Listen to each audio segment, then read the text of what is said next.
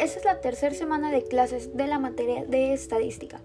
En esta semana pudimos aprender acerca de lo que son las medidas de tendencia central para los datos agrupados. Estas medidas de tendencia nos sirven para poder describir las características básicas de un estudio con los datos que son cuantitativos. Nos sirven para la muestra de promedios, para poder comparar resultados, etc. Eh, las medidas de tendencia son tres. Está la media, mediana y moda.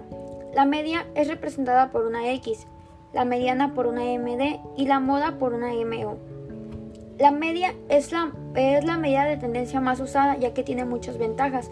Alguna de ellas es que esta expresa un valor único y que eh, también nos expresan las unidades de la misma variable que en el estudio.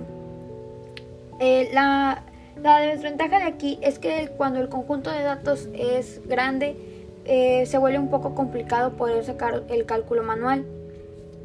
Cada una de estas medidas de tendencia tienen su propia fórmula y estas fórmulas se resuelven sacando primero los datos agrupados y posteriormente se van sacando los demás que están hacia los lados.